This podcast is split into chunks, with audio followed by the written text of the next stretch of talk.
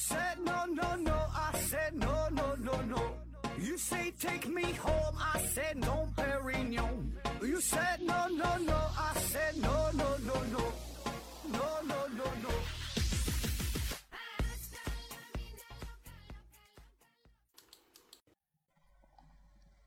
拼命探索，不计后果。欢迎您收听《思考盒子》，本节目由喜马拉雅平台独家播出。这一期呢，还是回答听友的问题啊。第一个问题，一只果冻四条腿儿啊，提问说：盒子老师啊，我又来提问了啊，我对一首歌过敏啊，叫《远走高飞》啊，一听到这个旋律呢，就生理上不舒服；听到人声开始唱啊，那就更不舒服了。每次无意间听到都想捂耳朵。网上查了一下。有一部分人呢，跟我一样对这首歌很反感啊。盒子老师能帮忙分析一下什么原因吗？远走高飞这歌我感觉还行啊，我还挺爱听的，特别爱听那个腾格尔那个版本的，不知道您各位是否听过？这不是呃金志文作曲然后演唱的嘛？但我我听过那个腾格尔唱的那个那个版本是挺挺挺挺有意思的哈。然后我在网上查了一下，确实啊，有很多人对这首歌都是挺挺反感的，说说这个歌啊，你看他怎么形容呢？他说完全嗯完全不知来由的极度厌恶啊，听的是如芒在背，心理上的刺激导致了生理上的反胃啊，想跺脚想打人，听不到十秒就落荒而逃啊。这首曲调呢很怪，金志文唱的时候呢，似乎故意故意用一种特别。懒散尖细的嗓音哼唧出来啊，油腻又粘稠啊，像个油头粉面的小生捏着兰花指，捂着前列腺哭哭啼啼，又像刚抽完鸦片烟的太监借着嗨劲儿是搔首弄姿啊。说的有点毒了，个人主观感受啊。如果不爽来打我啊，我还想打金志文呢。啊，还有人说我听的是头皮发麻，感觉欣赏不来啊，听着巨难受。以为呀，只有我一个人欣赏不来，来网上发了，呃，来网上之后才发现哈，我还有很多战友啊，不是故意黑这首歌啊，是阳春白雪还是下里巴人，这就是仁者见仁，智者见智啊啊！然后有人说这首歌有毒啊，刚开始的时候听的时候觉得这是什么鬼啊，怎么这么难听啊？听了几遍发现越来越有味道了，后来发现我操啊，这首歌怎么这么好听哈？作曲简直炸裂了，然后就停不下来了。一整天脑袋都全都是这首歌的旋律，走路也会哼上几句。好吧，我已经成功的被洗脑了。啊，说这首歌，这个听这歌很难受是吧？这玩意儿说分析原因，这也没有什么原因。你说啥原因？那有的人本身就是就是喜欢一首歌，有的人那就就是不不不喜欢呢。你说这背后啥原因？这玩意儿啥原因呢？不知道啥原因。下一个问题啊，一只果冻四条腿提问说：“你好，最近啊，为啥最近分析研判这个词儿用的越来越多啊？疫情之前呢，基本听不到这个词儿；疫情之后呢，经常用于疫情。现在疫情之外的事情呢，也在用这个词儿，类似于警方捣毁了炸破窝点啊，诈骗窝点啊，都会用到。经分经专家分析研判啊。”小熊猫零回复说呢：“我上次问为啥语言越来越庸俗化啊，贫瘠化被秒删了。”呃，说分析研判这个词儿哈，现在很火是吧？用的很多啊，确实用的很多啊。其实分析研判这也不算什么，不是什么新词儿，对吧？这以前也有，那是分析研判啊，这俩组合在一起，其实也有这么去用的啊。只不过现在呢，那不知道咋地就就就火了，大伙儿呢互相模仿啊。最开始谁知道是从哪传出来的呢？反正我感觉可能是就是官方可能开始用呗，大伙儿跟着学哈。你像之前。呃，也疫情刚开始的时候，不也经常用一个词儿嘛，说某某地方进入进入暂时状态，是吧？很多地方都是啊，哪哪又进入到了暂时状态。完后来感觉哈，这词儿用的不对哈，这不叫暂时状态哈，然后就就不用了啊。反正我感觉这就是跟风啊，就有一些词儿，很多词儿都是莫名其妙的火起来啊。那么这个这些流行语啊，一方面呢，有的是这个网友给炒起来的，就是一些流行的词汇啊，像什么躺躺平啊。什么内卷呐，什么 YYDS 啊，是吧？这些是靠着网友啊给给这个炒火的。有一些呢是通过这个官媒啊、官方媒体或者是一些权威机构，哎，他用了某一个词儿之后，显得这个词儿呢很有力度，然后自上而下的一层一层的都这么去学啊，从中央到地方，大伙儿都跟着学，哎，觉得这词儿用的好啊，那说起来很带劲儿是吧？很给力哈，然后就跟着学啊，然后咱老百姓呢也就跟着学，就就就学会了啊。下一个问题，最后的罗维纳人提问说：“我就不明白了啊，你那么大一个公司，为什么每次片尾曲放的都不是原版原唱音乐？难道说连个 VIP 都舍不得充一下吗？”WQNT 回复说：“这个合适解释过哈，充 VIP 音乐只能自己听啊，你想拿出来放进自己的节目里，授权费要另算啊，就不是充 VIP 那么点钱了。”刘景不要回复了，回复说：“你这么大人了，连版权这个事儿都还没整明白啊。”最后的罗维纳人又回复说。补充回复说没有啊，那回到二零四九老刘的片尾曲可全都是原版原唱的，啊，那老刘就是有权呗，他就是他就是有钱呗，买的那个版权呗，对吧？那我我真是买不起这个版权啊，充 VIP 这还行，十块八块的买一首歌这都听得起。要植入节目的话，你看头一阵新闻不报了吗？有一个游戏博主，他不就是在节目当中不唱了那个唱什么歌了？是向天再借五百年吗？还唱什么？然后被人告了嘛，索赔十万块钱啊，所以这个事儿倒不是完全不能解决，对吧？花钱就能解决，你买这个版权那就行了啊。所以老刘呢，我也不知道他怎么整的，可能人家就是真买版权了呗啊。所以还是嗯挺贵啊。你想在一个节目当中用一首歌这种授权的话，具体价格这咱也没打听，那我估计不得是个几万、几十万的级别呀。反正这个钱对于我来说还是稍微贵点哈。一期节目做一期节目值个片尾曲，干几万块钱。嗯，反正起码现在我还没有这么多钱啊。下一个问题啊，认真的睡去提问说，怎样避免物化女性？啊，怎样避免物化女性？呃，科学有大哥爱盒子回复说，嗯，彩礼多少钱？啊，认真的睡去回复说，不伤不伤物者，物亦不能伤也。啊，杨东一号改名东东服饰回复说，具体要看每个人，我交往的每个女生都不一样。哎呦，说怎么避免物化女性啊？这个话题就很庞大了哈。呃，物化女性这个事儿，其实呢，我想到了另外一个问题，或者是说更进一步的问题，就是这个人呐，人被物化的问题，就人被物化啊。这里人既包括男人，也包括女人啊，就是我们每一个人都会被物化，对吧？都会被物化。并不是说女性被物化，当然，呃，可能我们经常讨论的就是女性被物化的问题，一整说提到彩礼什么这个事儿是吧？但实际上啊，人生活在这个社会上，不管是男是女，都会被物化，很多时候都是这样，啊，咱就举个非常现实的例子，比如说，大街上开车撞死人了，然后赔钱呗，那么撞死人。值多少钱，对吧？赔多少钱？那这就必然就是一个物化的过程啊，对吧？赔多少钱？五十万、七十万、一百万，对吧？到头了，对吧？一条人命，对吧？正常交通事故，那也就赔这些钱。那你说这个是不是物化呢？对吧？那你说生命是有价格的吗？那在交通事故当中，那就是有价格的，对吧？你就值这些钱。没看哪个交通事故撞死了赔几个亿的啊？咱举个难听点例子，你就是扎克伯格啊，比尔盖茨被撞死了，他顶多上个新闻、上个头条，但他赔的钱他也不会特别多。按照交通法。他就就是赔这些钱，也就被物化了啊。再比如生病了住院去 ICU，一天三万块钱，你这病看不看？那么作为他的亲属来说，他也一定会把生病的这个人进行物化啊。当然，这种物化可能，嗯，怎么说呢？这里边这个感情很复杂，对吧？是有意的或是无意的，他也会考虑到自己的经济的情况。那你说这是不是物化呢？对吧？这也是一种物化。再比如资本家，大资本家啊，这这考虑到自己的这个创造收益的问题啊，那么他这个流水流水线上每一个工人每天能为他自己创造多少价值，对吧？我给你开多少工资，那么这是不是一种物化呢？这也是物化呀！啊，一个月我给你开两千五，然后你给我创造的是五千块钱价值，对吧？这样我才能赚钱。所以呢，这个物化这个问题是一直存在，而且在很多方面都会存在。这不只是说哲学家要考虑的问题啊，政治家、经济家啊，等等等等，就是我们每个人啊，在与别人交流的过程当中，也会有意无意的去物化啊。当然，这种物化也是非常隐蔽，自己很多时候也是不知道的啊。所以你说怎么避免女性被物化？我觉得那你说人怎么被物化？男性怎么被物化呢？对吧？能避免吗？我觉得很难，对吧？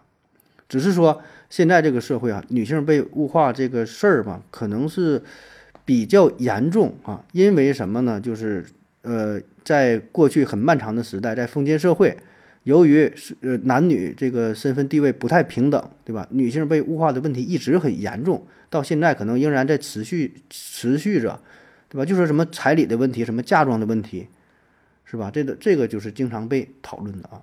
但是我觉得这个背后的根源是人被物化的问题，所以你人被物化这个问题是，反正我个人感觉是解决不了的，解决不了的，因为人这个属性呢，它是很复杂的，它是一个综合体，它有这个动物的属性，啊，它有这个社会学的属性，然后，然后呢，因为这个社会上又有有交换，对吧？有交换就有利益，所以这个人的商品属性一定是存在的啊，一定是会被物化的。啊，不可能完全被避免，那这问题是，反正我觉得是解决不了的问题啊，只会持续存在。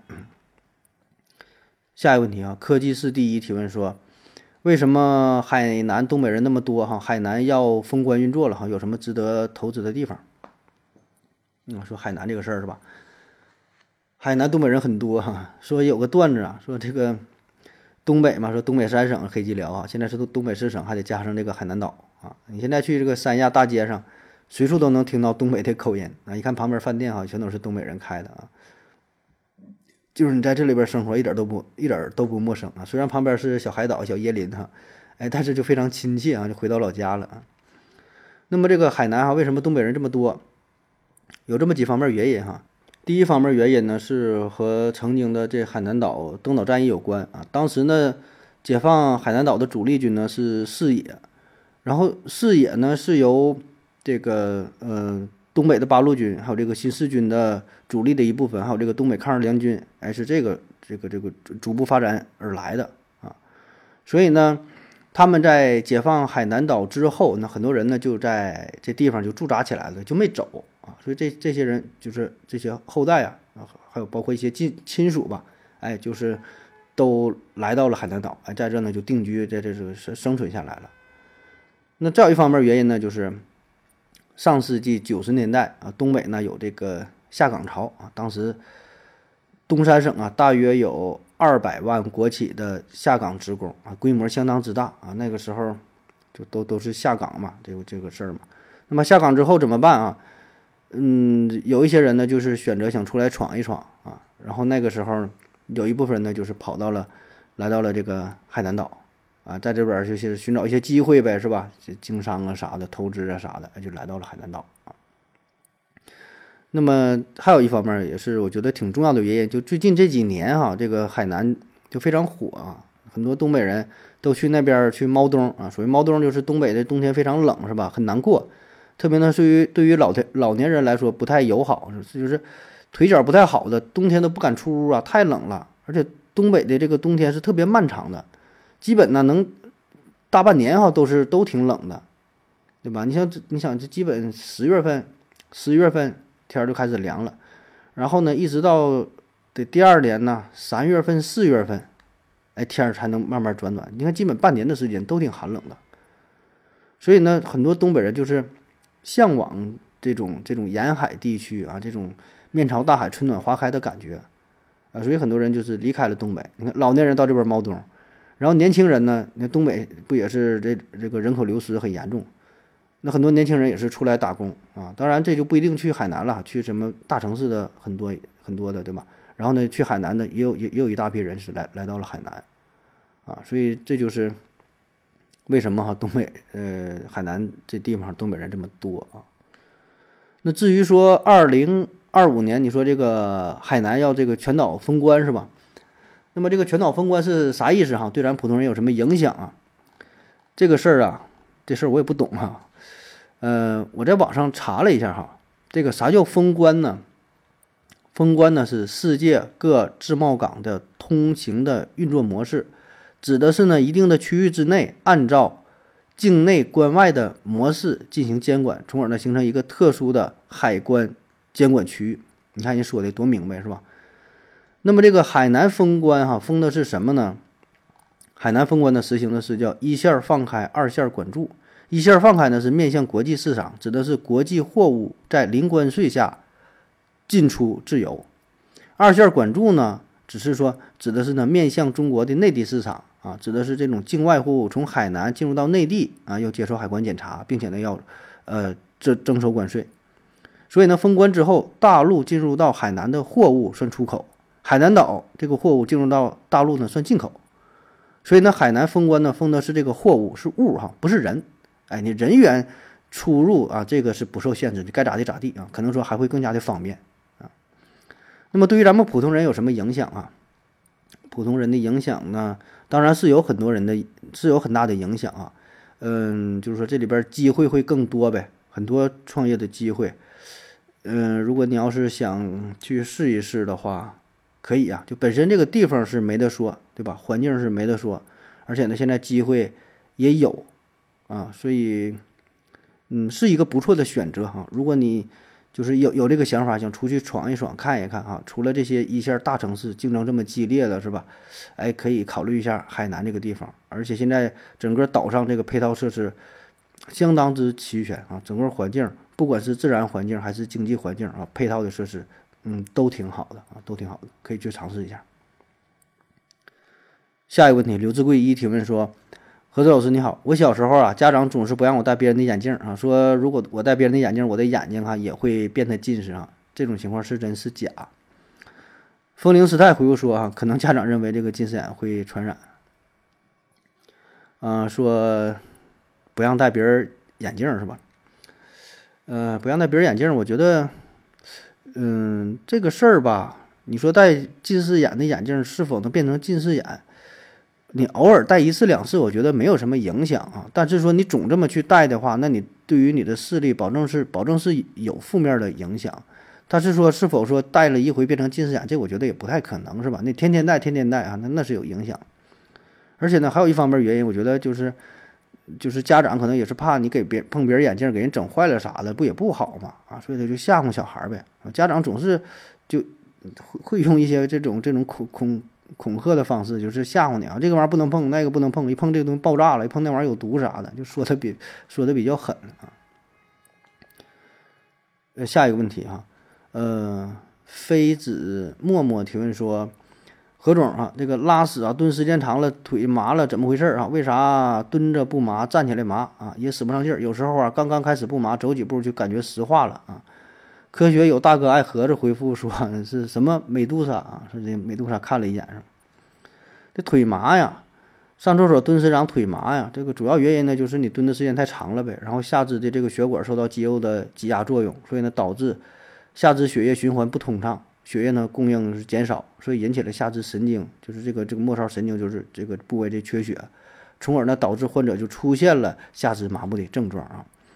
那么还有一部分人就是本身存在一些基础病，比如说你本身有糖尿病，本身有这个末梢神经炎等等一些周围神经病变啊。那么你在上厕所蹲着的时候，可能不用蹲那么那么长时间，蹲一会儿你腿就就麻了啊，就是这个供血不足，然后加上这个这个这个神经啊的影响呗。下一个问题，幺三三七二六三 Q A W U 提问说，想问一下哈，像开冷空调二十六度感觉挺凉啊，开暖空调二十六度。呃，又是暖的哈，都是二十六度，为什么这个冷暖会有这么大的区别？WQNET 回复说啊，你的感觉没错，因为啊，这是空调吹出的风的温度不同，空调设置的温度呢叫做回风温度，是进入空调的空气温度。呃，空调制冷时吹出的空气呢要比室温低，吸收了室温热量后，温度上升到设定的。温度上升到设定温度，回到空调，而制热时呢，吹出的空气比室内温度要高。把热量放到周围环境后，呃，温度降到设定温度后，回到空调。啊，这玩意儿说的这个具体，咱咱也不太懂哈。关于这个空调的问题，这个你可以问问董明珠是吧？问问董小姐。反正说这空调吧，就是。你设定的空调空调说是二十六度哈，并不是说它吹出的这个风就是二十六度，而是说呢目标温度是二十六度啊，就是相当于你想把这个室内的温度达到二十六度，那那这也就意味着你的空调吹出的这个风啊，这个这个温度啊，它会有很大的差别啊。当你这个空调开成制冷模式的时候，然后二十六度，那那实实际上呢，它送出的这个温度哈，就可能会非常低啊，远远低于这二十六度啊，可能是十四五度、十七八度。当然这也得具体看你这个室内温度是多少啊。你要开成制热的模式的话，这空调它送出的风也不是二十六度，它比二十六度要高，可能三十度、四五十度那都有可能。当然，这个温度它是有很大浮动的哈，就是因为这个空调它调节温度，它还是要参照你本身房间的温度，对吧？还有以及你设定的这个温度啊。而更重要的呢，还有它这个设定的运行模式啊。比如说你开这个制冷的模式，然后把空调调到二十六度，那么它是怎么工作的呢？就是空调里边它有一个温度感受器啊，它首先首先要感受一下这个空调室内的温度大约是多少，然后你调成的。预设的温度啊，比如说这这是二十六度嘛，那么它的工作区间呢，大约就是二十四到二十八，上下有一定浮动。那当它感受到这个温度是大于二十六度的时候，这个空调啊就开始制冷工作了啊，使劲给这个室内温度啊，就是就是进行努力让它降低啊，降低降低。当这个温度降到了二十四度及以下的时候，这个空调呢它就开始停止工作，它就不冷了啊。那你看制冷制热模式的时候，你也调成二十六度，哎，它也是感受你的室内温度哈。那么这个预设的温度范围呢，大约就是二十四到二十八啊。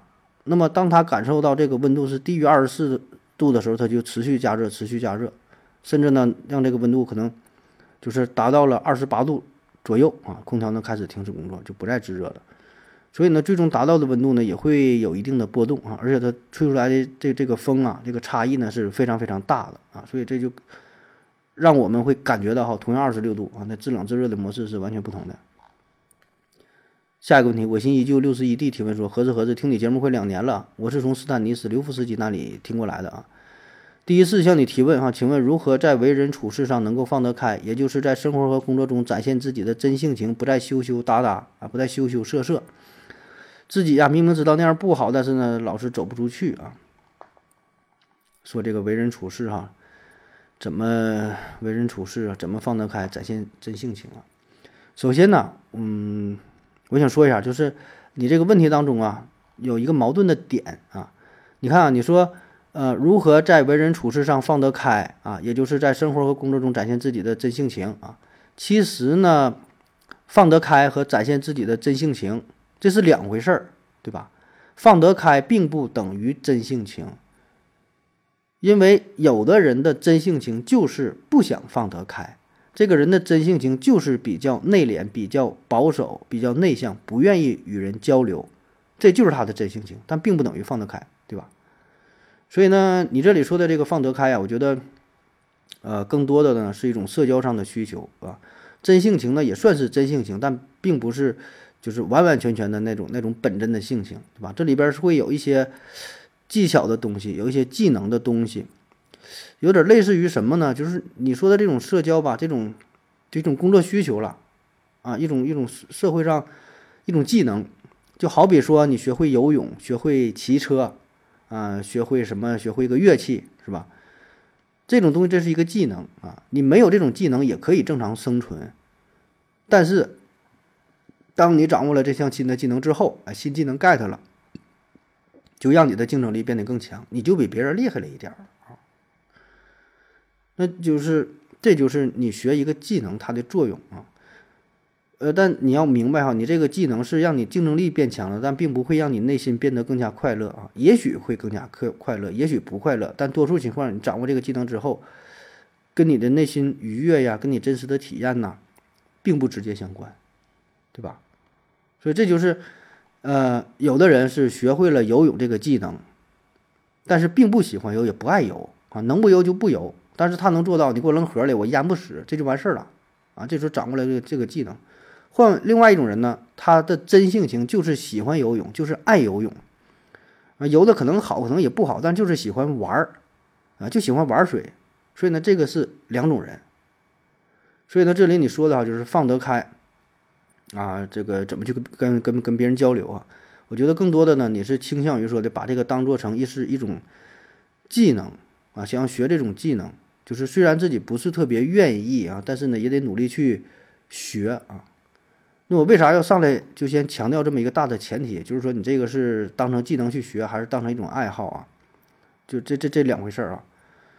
嗯，因为吧，就是人的这种性格哈是很难转变的啊。那有的人他天生的就是这样，你让他怎么去学，怎么去改呀，他改不了，他改不了，他已经三观已经形成了，性格已经形成了，他已经定性了，他没办法，就是说跟一个陌生人，然后怎么真诚的交流，他他做不到。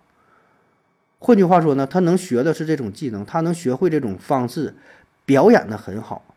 但是这并不是他的真性情，不是他内心使然，啊，就或者就像是你学这个英语，你学翻译是吧？学英语，有的人很讨厌英语啊，就是不喜欢背单词，很难受。哎，但是呢，并不妨碍他可以把英语学得很好啊，甚至说当一个大翻译家都能。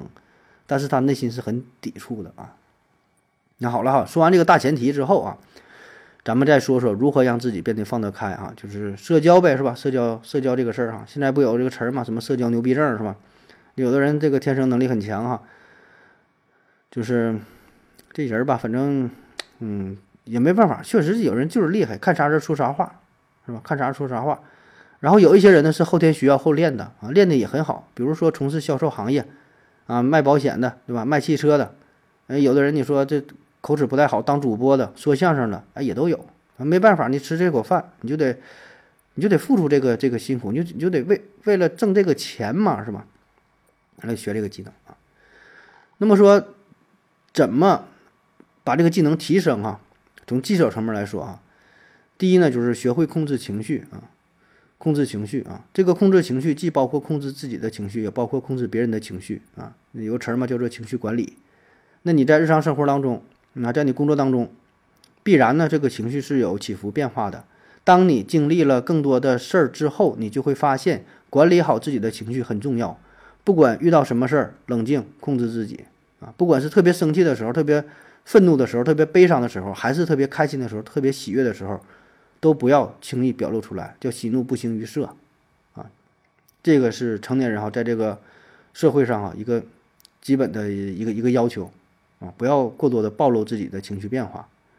然后说控制别人的情绪啊，控制别人情绪这就更难了哈！你你能控制别人情绪啊？但这个恰恰是一个很有用的技巧。你想哈，你能你都能控制别人情绪了，是吧？那你自然就能掌控他的想法啊，让他跟着你走啊。那么你想控制别人情绪，你就得先要了解别人的情绪，你就先要感知到别人情绪啊，你得知道他怎么想的，是吧？他怎么想的？他内心有什么想法？所以呢，当你真正了解了对方的心理变化、心理他的这个情绪之后，哎，你就可以牵引着他，让着让他呢跟着你去走，牵着他走。那么这样的话，很多事儿哈，这个交流啊，就就就就水到渠成了啊。第二条呢，叫呃情商低的少说话啊，智商低的多读书啊。当然这些都是我自己总结的哈。这个你要说这个技巧，那老多了哈。你说几天三天三夜说不完，我就我就随便想到这么几条，跟大伙儿就随便分享一下啊。你也不用拿小本去记哈，就是随便说一说。呃，情商低的少说话，智商低的多读书啊。那这里说的读书呢，也并不是完全纸质的书籍啊，整一本什么《战争与和平》啊，《安娜·卡列尼娜》就看呐，是吧？你也不用，这个书呢，就是泛指各种各样的学习方式啊，你可以听音频、看视频、看小说、看纪录片、看电影，是吧？都可以，都是一种学习，就是不断的丰富自己、充实自己。这叫啥？腹有诗书气自华啊！当你内心有了足够多的沉淀之后，那么你跟别人的交流就会变得更加的顺畅。对吧？那经常说看什么人说什么话啊，见风使舵是吧？遇人说人话，遇鬼说鬼话啊，听着不像是赞美，哎，但这个呀，确实是很不容易，这是一个本事，这是一个本事啊。就是你不管遇着谁，都能跟他扯上几句，那你这个必然得有一些知识储备啊，否则的话啊，就让你去聊，咱且不说你愿不愿意的事儿，咱刚才不说老半天你愿不愿意的事儿啊？有人说我脸皮薄，不愿意去聊。OK，现在就算你脸皮足够厚，你愿意跟人家去聊。那么你跟人家聊什么呢？你是否能在最短的时间内跟他找到共同的语言呢？对吧？那这个东西就得靠你平时的储备了，是吧？这叫这叫呃智商低的多读书，多读书啊！所以你肚里得有东西啊！你有东西之后，所有的技巧那都不是事儿了。你肚里没有东西，你学了再多的技巧，也都只是技巧啊！跟聊了两句之后，人家一眼就看出来了啊！你这人没有什么水平，就是搁这玩意儿闲扯。然后说这个情商低的少说话哈，情商低少说话啊。为人处事儿啊，哎，你看似有些人挺能说哈，挺能聊的，但是他说不到点子上啊。所以社交啊，这个也不是说说的越多就越好啊。其实你说的越多越容易犯错。说话吧，你得说重点啊，这个这个什么什么得死在刀刃上是吧？说话那，说在点子上啊。所以有的时候你反而说的很多吧，就招人烦哈。反正我就是这种人。比如说我去超市买东西，凡是别人给我推荐的东西，绝对不买。搁那挑牙刷，挑什么洗面奶，你给我推荐，哎，这个好啊，这个又怎么便宜？这个什么成分又什么起沫啥的，你拉倒吧啊！本来我想买，我也不买了。比如说搁这儿那个看看什么熟食，看看猪头肉，看看肘子，就是哎，你尝尝这个刚烀出来的，可好了，哎，试试一下怎么地，转身就走。反正我就是就就讨厌，也没有什么原因，就是讨厌啊。我想有很多人也跟我也有这个类似的心理，就是就挺反感这些事儿，对吧？你该干啥干啥吧，这话你也不用多说，哎，重点的时候、重要的时候，一两句话说到点子上，足够用了，瞬间就能给人带来好感。那么这个距离是很舒服的，特别是你刚跟一个人接触的时候，你俩这个这个关系呀，根本没深入到那个份儿上，哪有那么多话呀？说多了，反而让人讨厌了。对吧？你得看俩什么这个关，看俩什么关系，嗯，交流接触多长时间了，所以这种感觉吧，你可以自己去体验一下啊，你自己体验一下啊。当然哈，为人处事这个事儿吧，呃，这个内容我就说嘛，这个太多了，你想让一期节目你说聊这个事儿，也聊不完哈。比如说如何拒绝别人，对吧？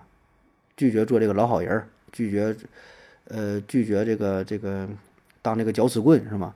然后怎么如何鲜明的呃表明自己的立场，表明自己的态度，对吧？坚守自己的原则啊，不要嘲笑别人，不要炫耀自己，然后不要别人在自嘲的时候不要随声附和，然后呢，对于非原则性的问题呢，不要过多的去计计较啊，等等等等，这里边很多很多的算不上是技巧，就是一些基本的准则啊。反正我觉得吧，这个在社会上哈，接触人多了，接触事儿多了，慢慢自己。心里就能有谱了，都不是什么复杂的事儿啊。呃，这里边我觉得最最核心的就是，呃，能让自己呢能就是更坦诚一些啊，更坦诚一些。其实呢，真的没有那么多的套路啊，任何的技巧啊，任何学到的方式方法啊，到最后哈，其实就是落在了坦诚这两个字儿，真就是心与心的交流啊，就是。所所所有你你学的那些东西，到最后你就觉得都没有什么用啊，反而是这个坦诚是最管用的啊，坦诚是最管用的啊，就像你说展现自己的真性情嘛，对吧？想干啥呀？想说啥呀？对吧？哪个事儿怎么去做呀？哎，反正你就是祝你好运吧啊！那有啥疑问的话，可以在节目下方继续留言，也可以把这个问题啊提的细一点。提的细一点啊，问题太大的话也是很难去讲啊。那好了，感谢各位的收听，谢谢大家，再见。感谢您的聆听。如果您也想提问的话，请在喜马拉雅平台搜索“西西弗斯 FM”，在最新一期的节目下方留言即可。欢迎您的参与，我在这里等你哦。